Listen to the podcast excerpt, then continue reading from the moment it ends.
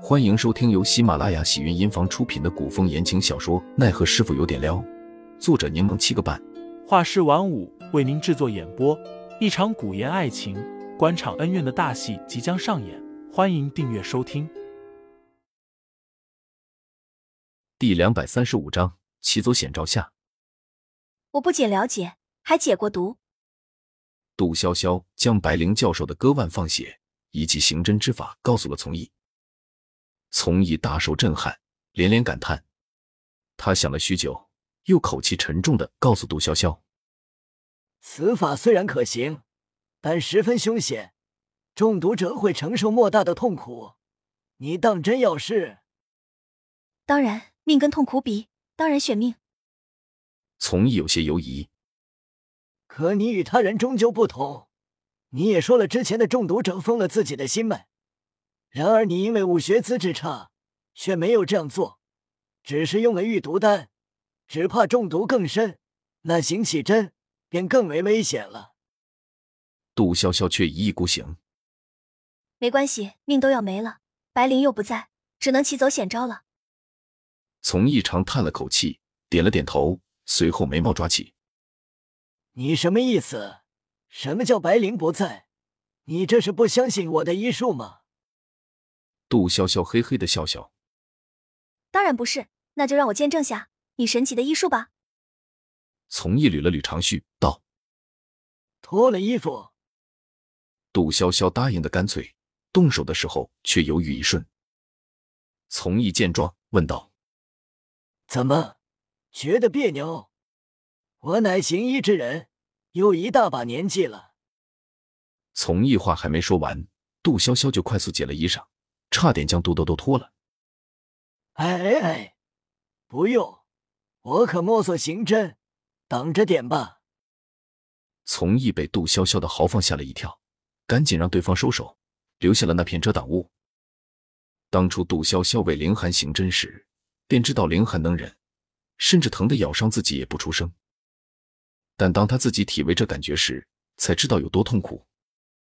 那感觉无法形容。并非肉体上的痛感，更像是神经上的痛楚，全身犹如被万蚁咬噬，五脏六腑搅在一起，动一下眉头都感觉疼。杜潇潇忍不住叫出了声。小峰见他疼得咬胳膊，生怕他咬伤自己，忙将一团帕子塞进对方的口中。杜潇潇见要帕子，身体止不住的颤抖，不停的发出痛苦的低吟声。发生何事了？屋外传来张启忠紧张的声音。并伴随着进来的脚步声，小凤连忙出去阻拦，告诉张启忠道：“小主子正在刑侦，此刻不便让人进去。”为何屋内一直传出痛苦的叫声？之前刑侦可有这种情况？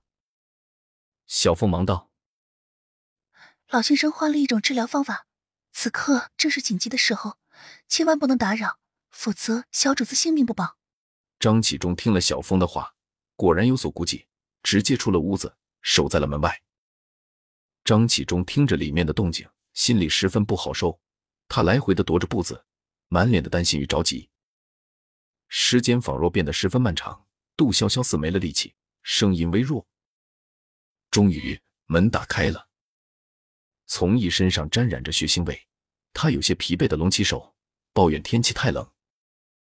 张启忠忙询问杜潇潇情况。从义脾气古怪。根本不理会张启忠，答了句“暂时死不了”，就要回去休息了。众人皆知这位老先生可是连天子的面子都不给的人，也不敢说什么。张启忠快步进屋查看杜潇潇情况，却听小凤让人打热水过来，又招呼着人按照方子煎药。张启忠便赶紧吩咐众人快速行动。众人忙作一团，张启忠看着人进进出出，干脆退在一旁，待声息渐歇，这才起身走到床边。询问小峰情况，小峰给杜潇潇擦着额上的汗，答道：“老先生说晚间将要吃了，明日观察下情况，若没什么反复，病情稳定，就不必担心。”我刚刚见桌上有血，屋内血腥味又浓重，潇潇是哪里受伤了吗？小峰刚刚将那碗血倒在了花盆中，但现场并未清理，他自然不愿意透露太多，给杜潇潇盖了盖被子，答道。老先生医术不在外人面前显露，我虽然侍奉在旁，但却是站在屏风外的，也不清楚怎么回事。张启忠狐疑的看了眼小峰。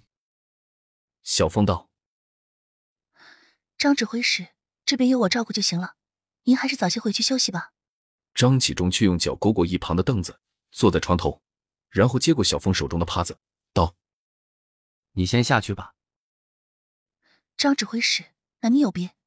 小峰见张启忠带着几分警告的扫了眼自己，只好退到屋外守着。听众老爷们，本集已播讲完毕，欢迎订阅专辑，投喂月票支持我，我们下集再见。